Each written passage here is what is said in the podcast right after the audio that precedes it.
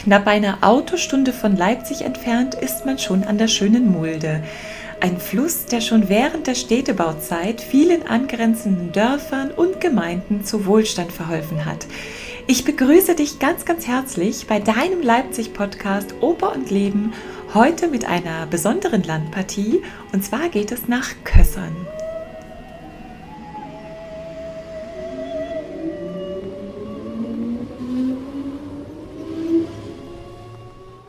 Martin Luther, Katharina von Bora und die Flucht aus dem Zisterzienserkloster Marienthron in Nimschen wird vielleicht nicht erst seit dem Reformationsjubiläum 2017 ein Begriff sein. Unweit von dem Kloster liegt das Örtchen Kössern, das mit einer etwas jüngeren Geschichte und seinen 520 Einwohnern dennoch auf eine ereignisreiche Historie zurückblicken kann. Nachdem in der Renaissance Städte wie Augsburg und Nürnberg eine sehr große Rolle spielten, konnten sich im Spätbarock dann Dresden als Residenz der einflussreichen sächsischen Kurfürsten und Leipzig als Handelszentrum sehr dynamisch entwickeln. Davon profitierten auch kleinere Gemeinden, die als Lehnen an herausragenden Persönlichkeiten des Hofes von August den Starken vergeben wurden. Und so bekam die Familie von Erdmannsdorf das Rittergut Kössern 1693 als Lehnen zugesprochen. Als ein Musterbeispiel eines barocken Plandorfes wurden hier dann 45 Handwerkshäuser und das Jagdhaus Kössern unter Mithilfe des Architekten des Dresdner Zwingers Pöppelmann in kürzester Zeit errichtet. 1720 dann bezogen zahlreiche Handwerker ihre neue Bleibe und darunter sind Handwerkerberufe wie der Hüfner, der Schenkwirt, äh, ein Chirurg, Bäcker, Beutler, Brandweinbrenner. Was gibt es hier noch Schönes? Ein Fasanenschütze, aber auch äh, ein Jagdmaler tatsächlich, ein Orgelbauer, ein Salzfuhrmann, aber auch Schuhmacher, Schneider, Wagebauer, Winzer und äh, Ziegelstreicher waren dann hier angesiedelt. Also teils Berufe, die man tatsächlich heute noch ausübt, aber viele, die man doch nicht mehr kennt. Oder sich fragen muss, ähm, was für Aufgaben eigentlich hinter diesem Beruf standen. So ist zum Beispiel ein Salzfuhrmann jemand, der eigentlich ein Bauer war, aber auch zusätzlich Frachten äh, transportierte, unter anderem eben auch Salz. Und ähm, der Salzfuhrmann zum Beispiel erhielt in Le Leipzig nur gegen Vorlage eines Salzpasses seine Ware, welcher von der hiesigen Stadtverwaltung ausgestellt werden musste. Da kann man doch mit einem Orgelbauer zum Beispiel schon viel mehr anfangen. Keine Orgel, aber einen wundervollen Festsaal findet man im Jagdhaus Kössern, der eine einzigartige Akustik bietet und äh, heute eine sehr, sehr gute, frequentierte Konzertstätte ist.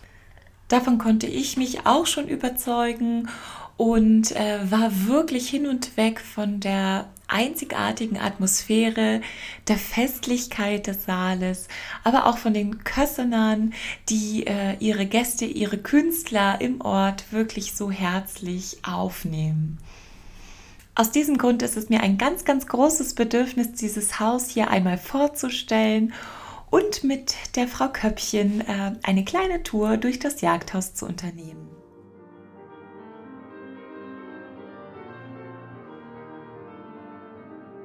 Vielen Dank, Frau Köppchen, dass Sie uns hier empfangen im Jagdhaus Kössern und ähm, uns heute eine kleine Tour geben.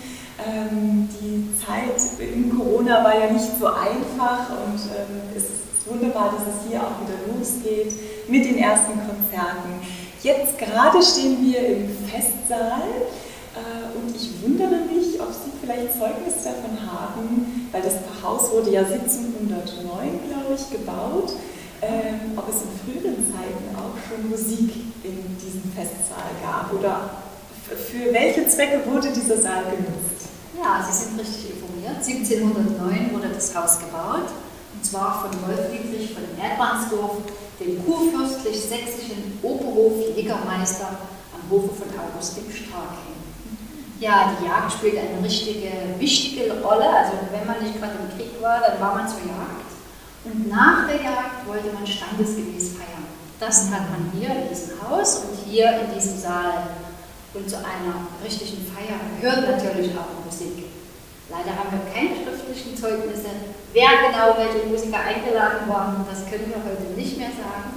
Aber die Musikwissenschaftler haben ja alle gearbeitet über das Thema. Im Gegensatz zu uns heutigen, glaube ich, waren viele Zeitgenossen standen auf dem Programm. Ne? Also Gäste, die dann äh, hierher wahrscheinlich auch äh, gekommen sind, äh, Gäste, die zur Jagd gekommen sind oder wie kann man sich das vorstellen? Ja, also die Zuhörer, das waren die, die Jäger, Jäger, Fürsten und die Freunde, die eingeladen waren zum Jagd. Die Musiker nun, äh, das weiß ich in Kössern nun nicht ganz genau, ob die sich in Dresden haben jemanden äh, leiden können oder wie sie das gemacht haben. Also die Kirchenbücher von Kössern weisen keine eigenen Musiker nach, aber es wird auf alle Fälle gute Musik haben. Schön. Ja, heute finden hier natürlich auch viele zahlreiche Veranstaltungen statt. Äh, unter anderem auch die wunderbare Konzertreihe, die Sie hier aufgebaut haben. Und ähm, können denn die Hörer, die Zuhörer, die hier kommen zu den Konzerten, nur auf klassische Musik, äh, können die nur klassische Musik erwarten oder gibt es auch andere Musik zu hören? Nein, also wir spielen zwar vorwiegend klassische Musik, aber bei weitem nicht nur. Also in den Zeiten, wo alles gut ist, haben wir bis zu 24 Konzerte im Jahr mhm. und da ist, denke ich, für fast jeden Geschmack was dabei. Es gibt auch Konzerte für Schüler, es gibt äh, Swing, Jazz, heitere Muse, Weltmusik, Klezmer, also das ganze Programm. Es gibt aber auch mal ein Theaterabend oder eine Lesung. Es gibt mal einen Reisebericht, einen Lichtbildervortrag. Äh, wir bemühen uns schon um viel Abwechslung. Und nicht zu vergessen, in der Februar, in der Faschingszeit natürlich Kabarett.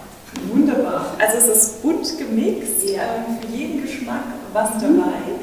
Und ähm, Sie veranstalten ja hier auch Hochzeiten. Gerade ist äh, dieser Saal auch wieder schön äh, geschmückt mit Tischen, äh, weißen Tischdecken. Ähm, in den Corona-Zeiten war es natürlich für Sie nicht so einfach, die Veranstaltung hier durchzuführen. Ähm, wie sind Sie denn anfangs äh, mit der Situation umgegangen?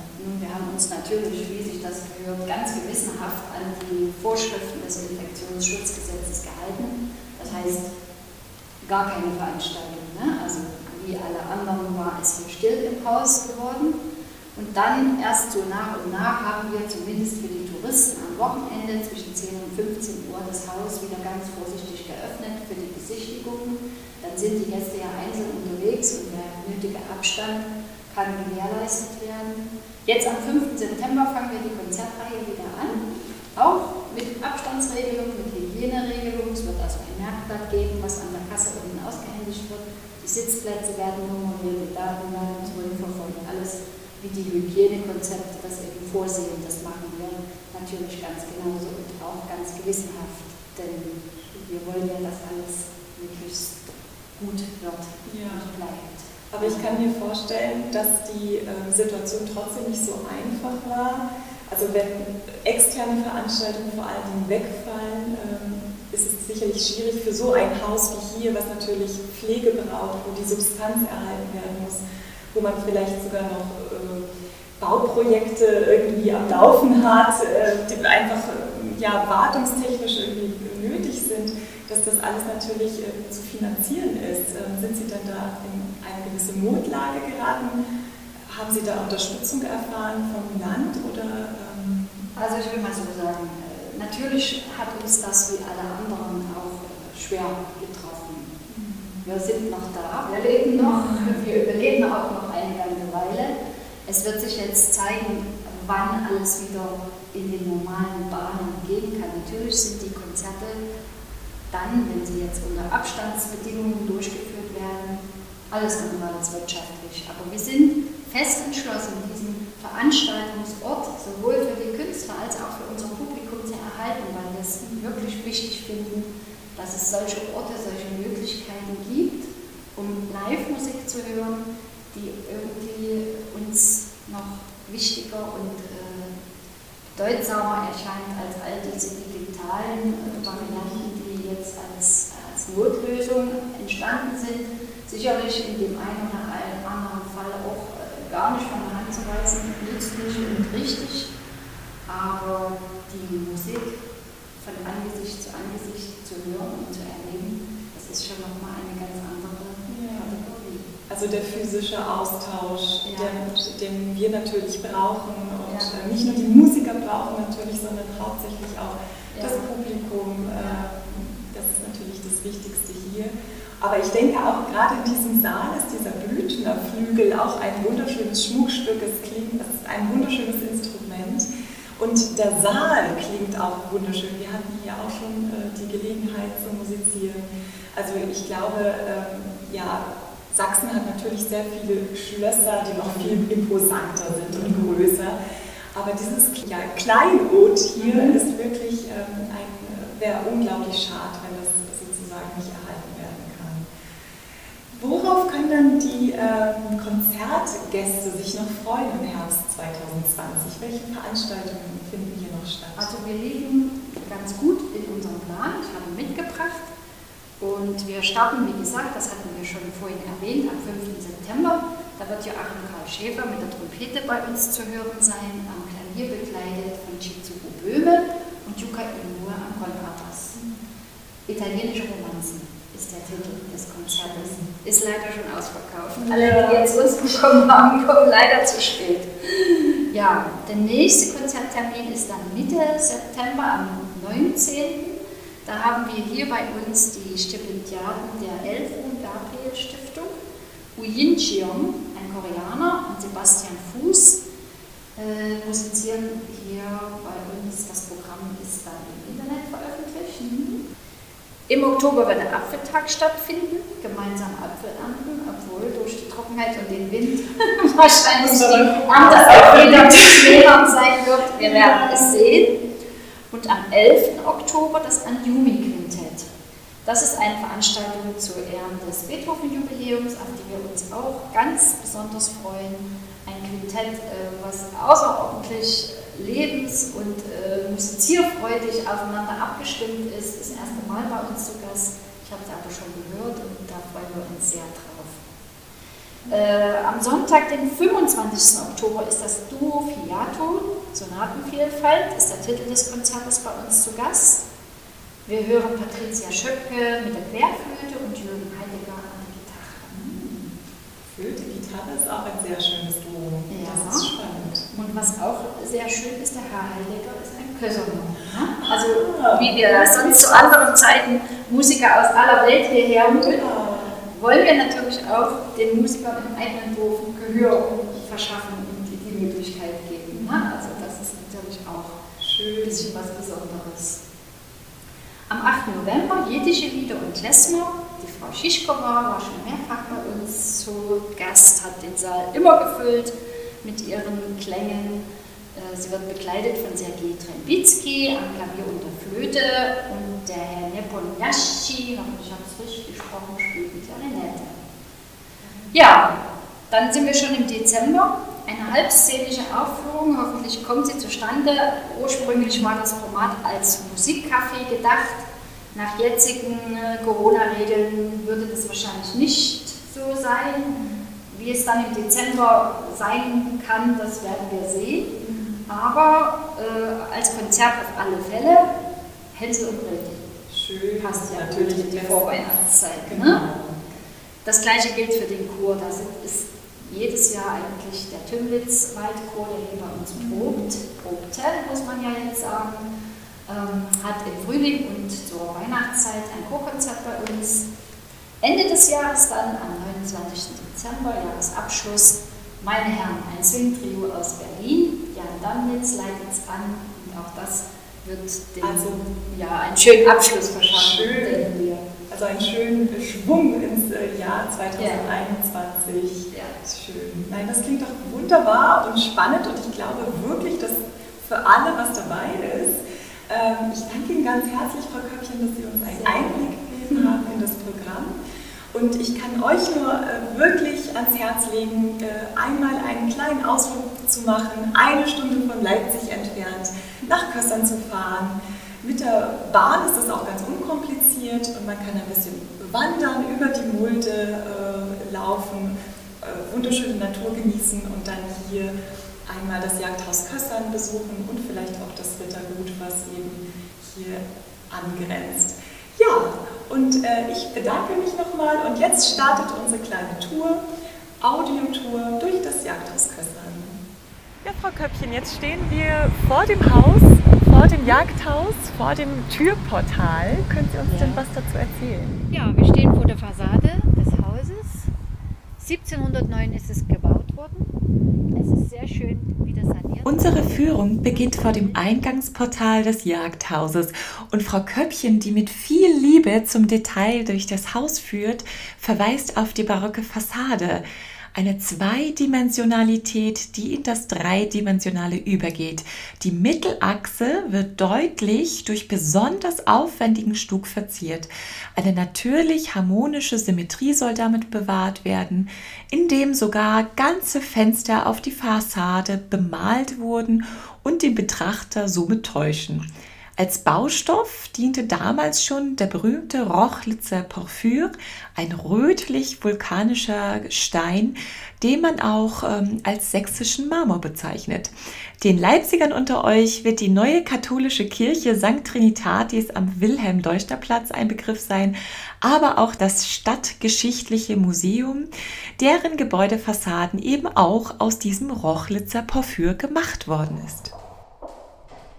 Jetzt sind wir durch die Tür gegangen, aber können Sie was nochmal zum Türportal sagen? Also es wird berichtet, man wird vermutlich damals mit der Kutsche ins Haus gefahren sein können. Die Damen konnten hier schon aussteigen, die Herren durch den Garten hindurch direkt in den Tümlitzwald. Schön. Heute begrüßt die Besucher des Jagdhauses eine liebevoll gestaltete Ahnengalerie, deren Entstehungsgeschichte von ganz viel Engagement gekennzeichnet ist und die ich euch hier nicht vorenthalten möchte. Lustig, das Bild in der Mitte, mhm. das ist Christian Friedrich von Abendroth, der hat das Jagdhaus abgekauft von der Familie von Erdmannsdorf und das ist in einem Nachlass aufgetaucht. Okay. Steht hinten drauf der Name Christian Friedrich von Abendroth, äh, Neubau zu Kössern. Und mhm. die Frau hat das in Rostock geerbt und dann hat sie gegoogelt. Ich meine, bis Rostock ist unser Rügen noch nicht gedrungen. Ne? Ja. Hat sie geguckt, Kössern, was ist das überhaupt? Und hat ah. sich mit uns in Verbindung gesetzt und dann hat sie gesagt, naja, sie könnte sich vorstellen, uns das als Leihgabe zur Verfügung zu ah, stellen, ne? was ja toll ist. Sagt sie, ja, bei mir im Wohnzimmer, da sehen das nur zehn Leute und mhm. bei Ihnen, da gehört es ja irgendwie hin. Dann weiß sie jetzt, dass das hier in guten Händen ist. Ja, und dann haben wir hier unseren Haus- und Hofmaler, sage ich mal in Anführungsstrichen, davon erzählt. Und da hat sofort Feuer gefangen und 14 Tage Super. später kam er hier mit dem ersten Porträt. Und wie heißt nochmal Ihr Haus- und Hofmaler, wenn ich fragen Das ist der Dr. Karl-Heinrich Vogel. Der ist eigentlich Vogel. in seinem Hauptberuf früher Chirurg und Urologe gewesen. So. die Kunstwerke von Dr. Karl-Heinrich Vogel sind getreu nach den jetzigen Geschichtskenntnissen im ganzen Haus zu bewundern.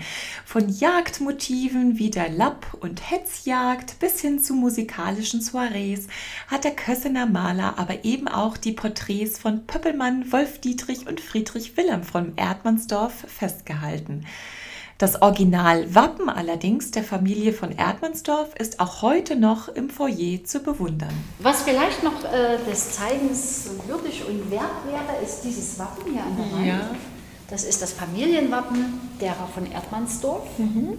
Sie sehen, das ist in Schwarz-Gold gehalten. Eigentlich haben die Erdmannsdorfs ein rot-goldenes Wappen. Mhm. Und zwar war das denen ihre Vorsorge gegen die Pest.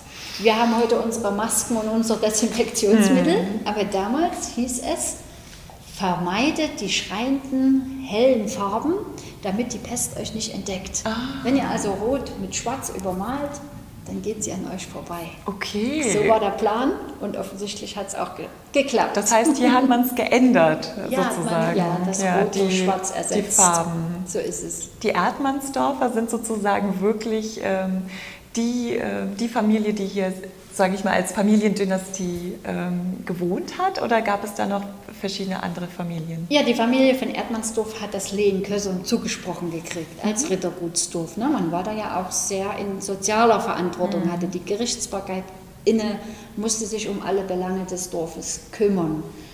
Das Haus, wo wir hier stehen, verdanken wir einem, sagen wir mal, sehr charismatischen Vertreter dieser Familie, mhm. Wolf Dietrich von Erdmannsdorf. Mhm. Also er hatte eine Anstellung am kurfürstlich-sächsischen Hof von August mhm. dem Starken gefunden. Da oben sehen wir nochmal die Abkürzung mhm. des kompletten Titels, ja, also Name und der Titel. Ne? Wolf Dietrich von Erdmannsdorf, mhm. kurfürstlich-sächsischer Oberhof Jägermeister. Ah. Und auf der Grafik da unten drunter, das war ein sehen Titel. wir ihn selbst. Das war der Titel, ja genau. Wunderbar. Der Herr auf dem weißen Pferd, der ist es. Das heißt, die Erdmannsdorfer haben nicht hier gewohnt, das war dann äh, sozusagen der Freisitz.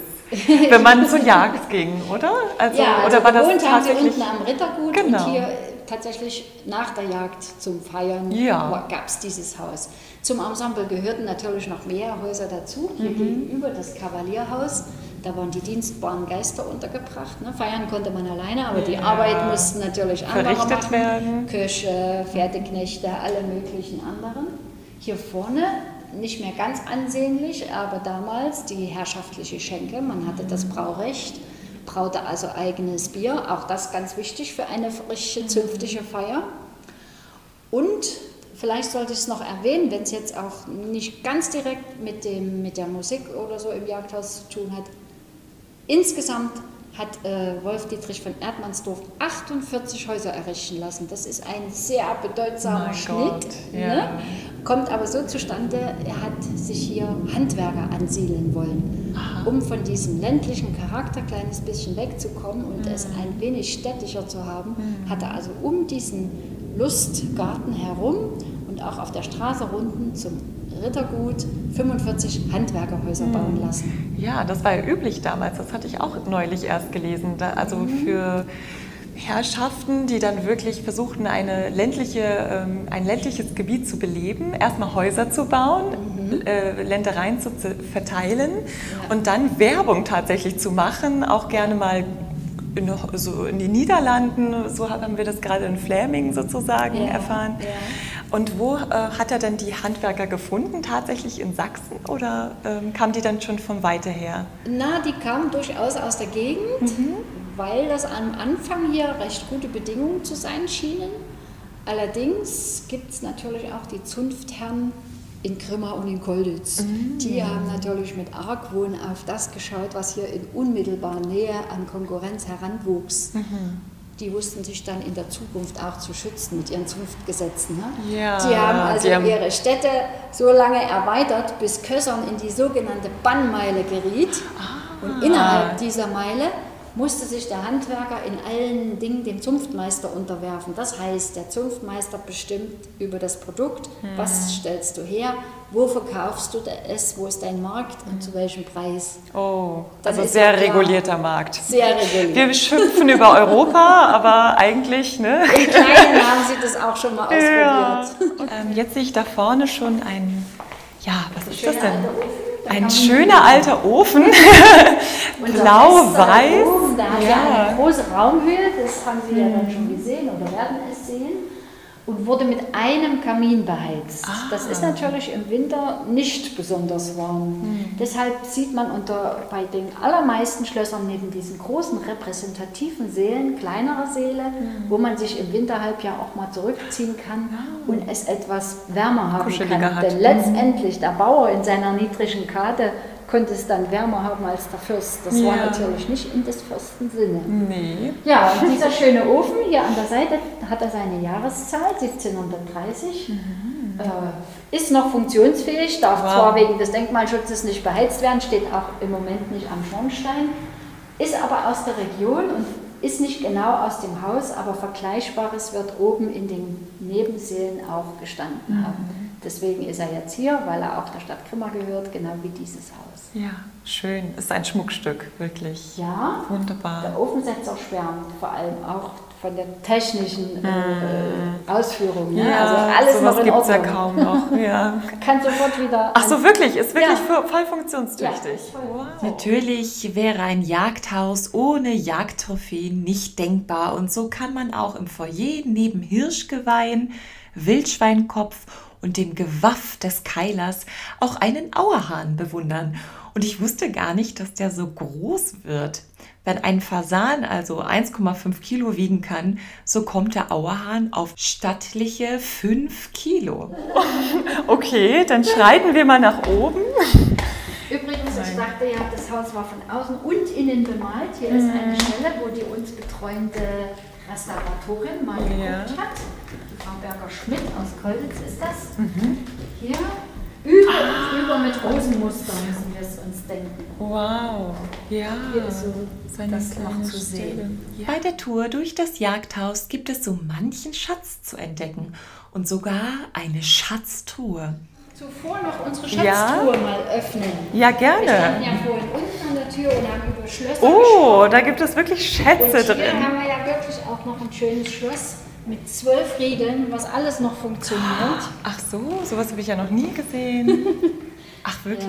Ja, ja, das kann ich noch schließen. Ah. Also wir können das mal vorführen. Hier. Sehen Sie, das bewegt sich dann alles Mein Gott. gleichzeitig. Wahnsinn.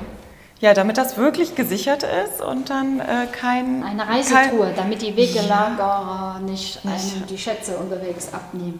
Ja, und was Sie jetzt hier drin sehen, das sind also die Unterlagen und Ordner aus dem Rittergut, alles mit handgemalten Wappen. Zank und Streit in Kössern, würde ich mal sagen. Also in vielen Ordnungen wurde verhandelt, zum Beispiel ging es da um die Bezahlung des Schulmeisters. Stimmt, Die ja. wurde ja in Naturalien vorgenommen. Ne? Einer war verpflichtet, dem die Möhren zu geben, einer die Kartoffeln, einer Holz. Und wenn das nicht in ausreichender Menge geschah, dann wurde das vor dem Rittergutsgericht verhandelt und hier akribisch dokumentiert. Ah, und das sind diese Bücher. Und das sind praktisch die. Was steht da? Nota Unterlagen. Judicia? Ja, ist nicht so einfach Entschuldigung. zu lesen, selbst wenn man hier haben wir die Deckblätter Ja. zumindest mal übersetzt. Ja. Aber selbst wenn man die Worte gelesen hat, weiß man manchmal trotzdem noch nicht den Inhalt, weil die Sprache doch so weit von unserer heutigen entfernt Mhm. Ja. ist, dass man viele Texte lesen muss, um zu wissen, was es ja, eigentlich stimmt. Ge- was steht da? Erblehn, Gerichtsherren der Herrengebrüder Friedrich. Ja gut, das ist ja noch Das zu ist die verstehen, Anrede, das ist die Anrede und dann geht es in den den Text ersten lesen. Text. Der allerdurchleuchtigste großmächtige König in Polen, Ehrenfürst zu Sachsen und Burggraf zu Magdeburg, hat Dero Oberhofjägermeister Wolf Dietrich von Erdmannsdorf, dessen alleruntertänigsten Ersuchen das Aus Patronatus auf seinem Rittergute Kössern Im ersten Geschoss befindet sich neben den zahlreichen Malereien auch der verzierte Festsaal und ein Halbrelief des stattlichen Ritters Wolf Dietrich von Erdmannsdorf.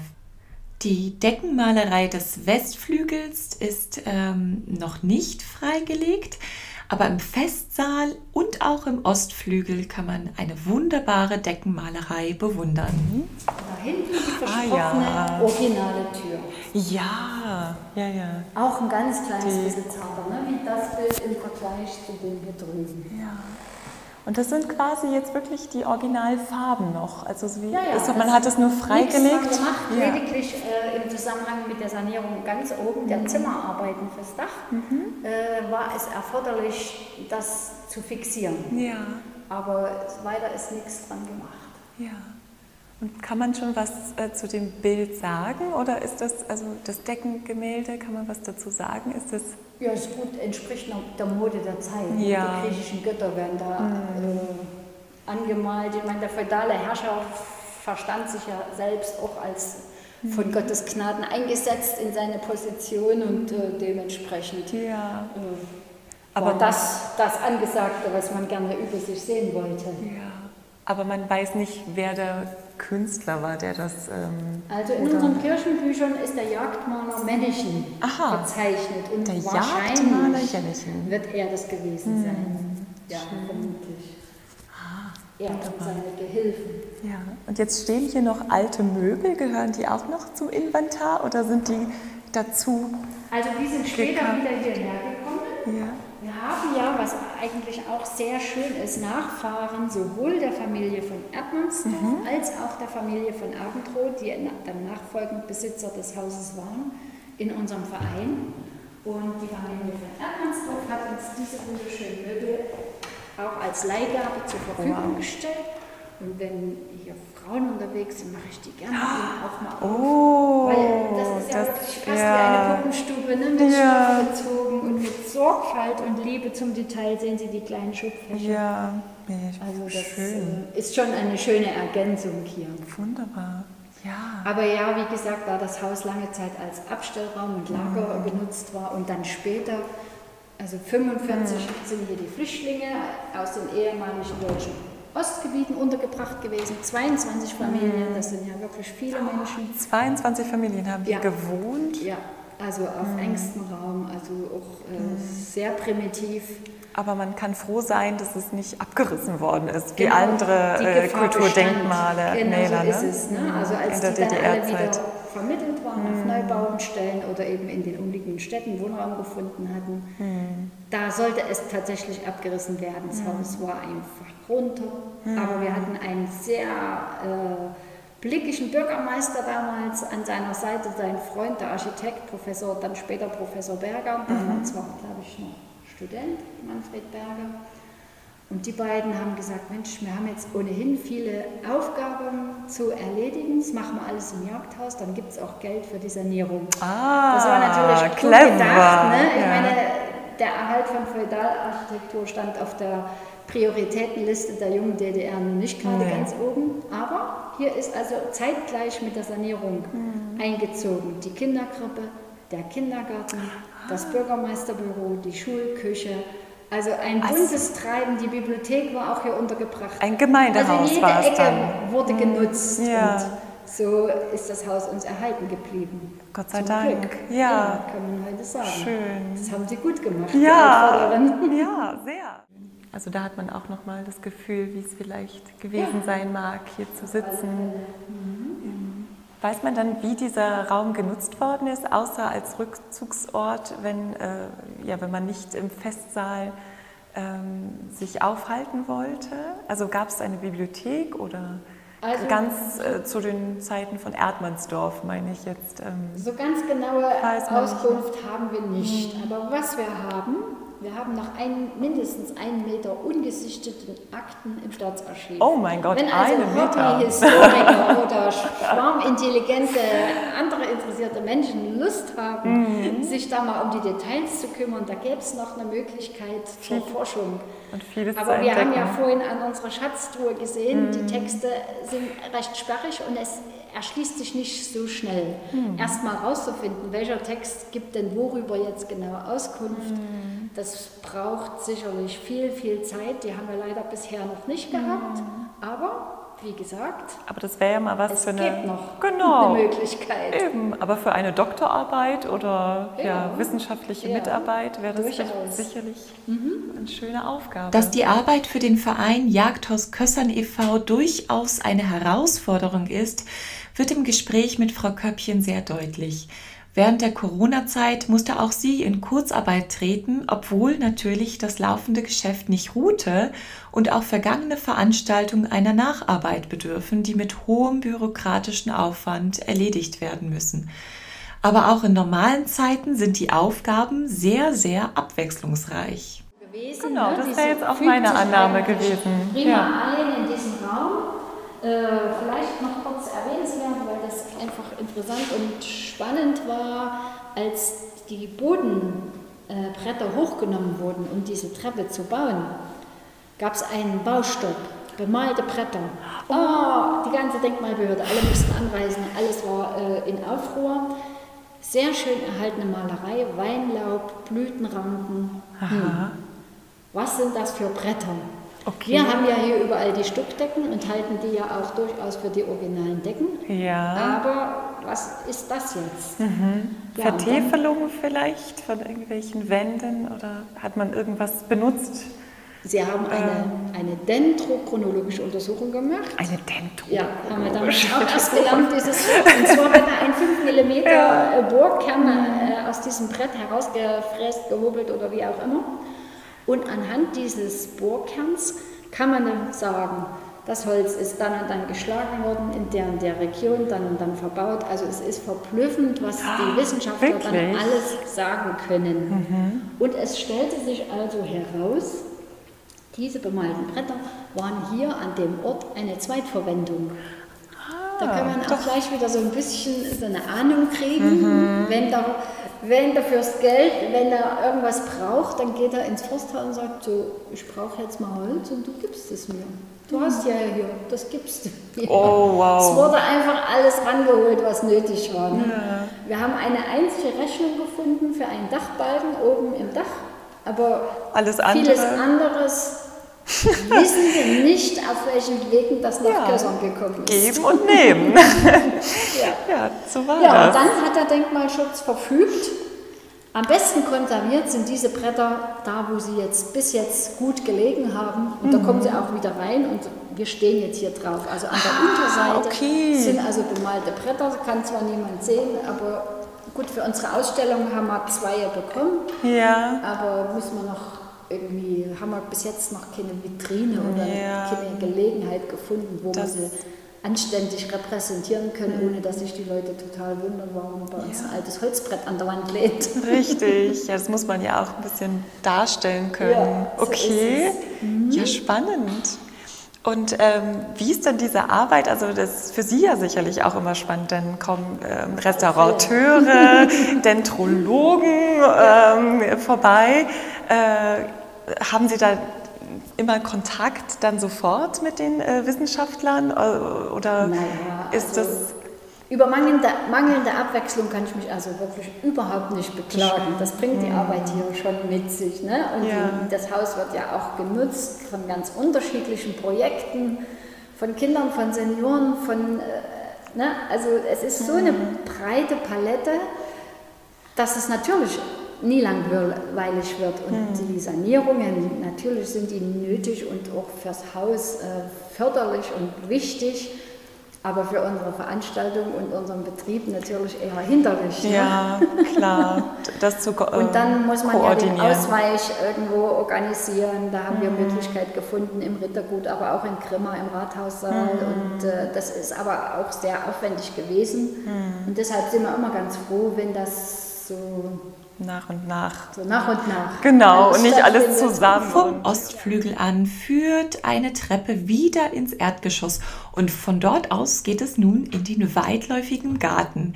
Hier finden sich zahlreiche Apfelbäumchen, deren Sorten wundersame Namen tragen, wie zum Beispiel Auralia, Brettacher, Edelborsdorfer, Goldparmäne, Grüner Fürstenapfel, der Kaiser Wilhelm, Landsberger Renette, aber auch der Prinzenapfel oder der rheinische Winterrambur, ein roter Eiserapfel, aber auch der Schöner von Herrenhut, der Spartan und ein weißer klarer Apfel. Ah, hier geht's auch noch mal raus in den Garten. In den Garten. Wir legen uns oh. Steine an. Ich habe Schlüssel. Brauchen Oh, okay, gut.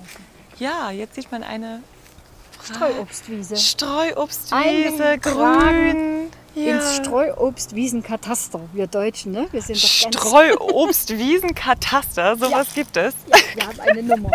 Also, dass es ein Baumkataster gibt, wusste ich, aber ein Streuobstwiesenkataster. Letztes Jahr gesetzt, denn wir haben durch, erst durch den Sturm und dann auch durch die Hitze viele Bäume verloren. Oh. Jetzt haben wir auch, plagt uns noch die Mistel, Mistelbefall. Oh. Also äh, wir müssen schon zusehen, dass wir das, was Generationen vor uns gerichtet haben, mm. dass wir das zumindest erhalten oder eben auch wieder ein bisschen vorwärts bringen. Ja. Da mit sehen Sie die neuen Bäume. Ja, das heißt, Sie aber, ähm, forsten quasi wieder auf. Ja, ja, wir geben uns beste Mühe, aber wir können mal von nahen gucken, hier hat er auch noch einen Schaden.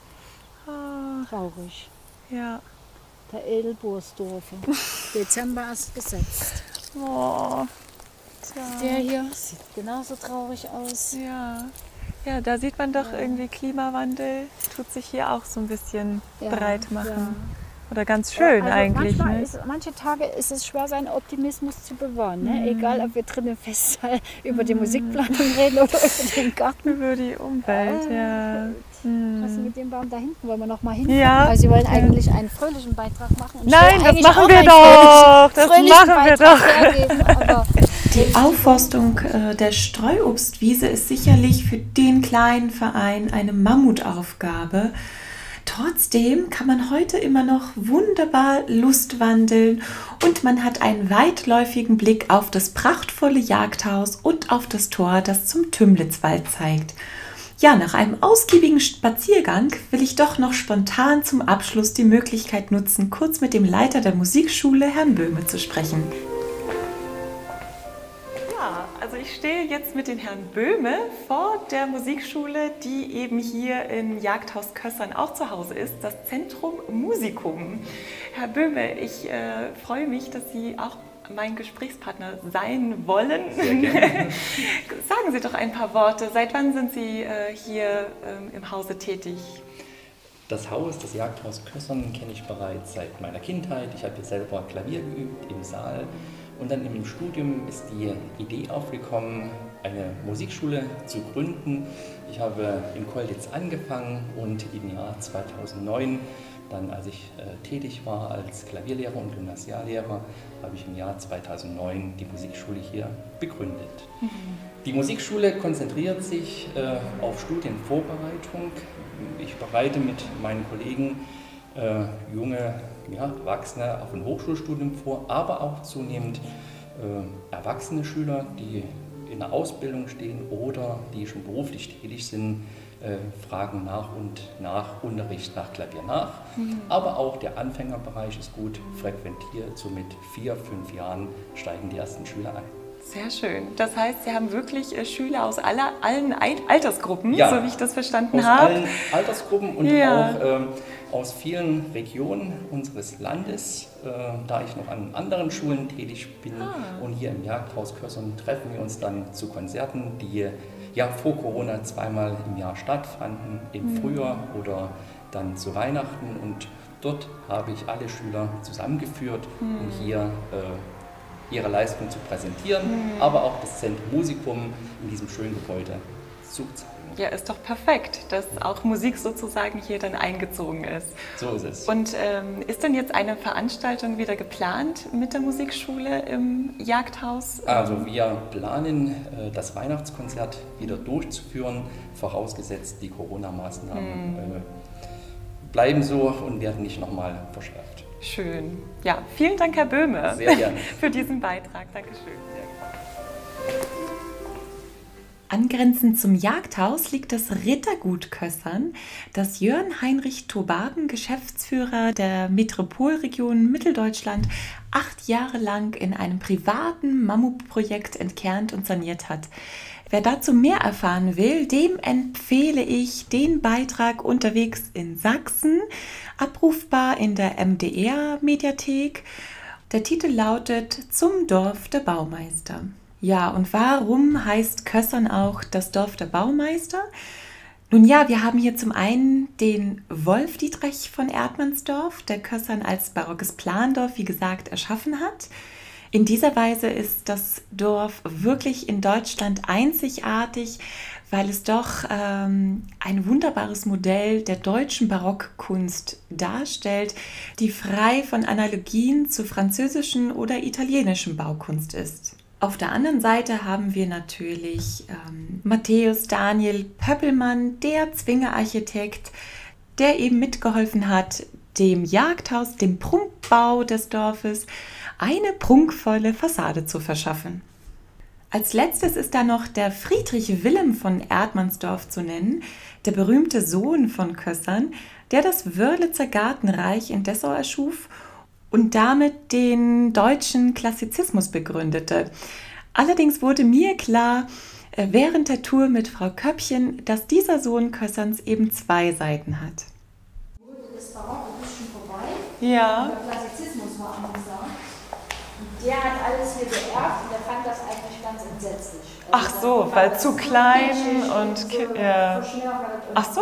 Ja. Dem war das zu verschnörkelt. Der fand das nicht schön. Okay. Der Barock war ja ziemlich schnell galt als verpönt. Ne? Mhm. Also und da hat er nämlich aufgeschrieben, ich finde es nicht des Bewahrens würdig. Und wahrscheinlich haben wir dem das zu verdanken, dass Kerl, man das, dass der alles ja. weggeschmissen hat, was er nicht mehr haben wollte. Und wir nun hier keinerlei Unterlagen haben. hm. nicht zum Bau oder kein Beweis. Ne? Die oh Kulturhistoriker, die haben zwar draußen gemessen, die hm. Stückelemente, und haben gesagt, ja, das ist Pöppelmann-Style, der hat hier geholfen. Aber es gibt keinen Beweis, keine Eigentlich Bauzeichnung, schade, ne? oder was drunter. Ja, das ist wirklich mhm. schade, aber das ist wahrscheinlich eher gewesen. An dieser Stelle bleibt mir nur noch auf die Episode Oper und Leben Landpartie Neue Musik im Fläming zu verweisen. Wer äh, das Wörlitzer Gartenreich in Dessau besucht, der kann auch prima einen Ausflug nach Fläming machen. Ja, und bis Oktober ob nun Kössern oder Fläming, äh, sind jede Menge Konzerte geplant. Dazu findet ihr mehr auf www.endialog.julianeharberg.com. Der Sommer ist ja nun noch nicht ganz vorbei, da sollte man die Gelegenheit nutzen, noch in die Natur zu fahren und ein wenig die Seele baumeln zu lassen. Da nun die Spielzeit 2020-21 und der Konzertbetrieb unter vielen Auflagen langsam wieder anläuft, werde ich euch über meine Planung und die Neuproduktion von Oper und Leben in der nächsten Episode am 14.09. informieren. Ich bedanke mich ganz, ganz doll bei dir, dass du mir wieder gelauscht hast. Wenn du eine Frage hast oder Gedanken mit mir teilen willst, freue ich mich auf eine Nachricht von dir. Auf www.sogehtsächsisch.de findest du jeweils die neue Episode von Oper und Leben oder schaue doch auch mal auf meinem Blog En Dialog vorbei. Ich freue mich, dass wir wieder mehr Hoffnung für eine wundervolle Konzert- und Opernwelt verbreiten können. Also alles, alles Liebe und bis nächstes Mal.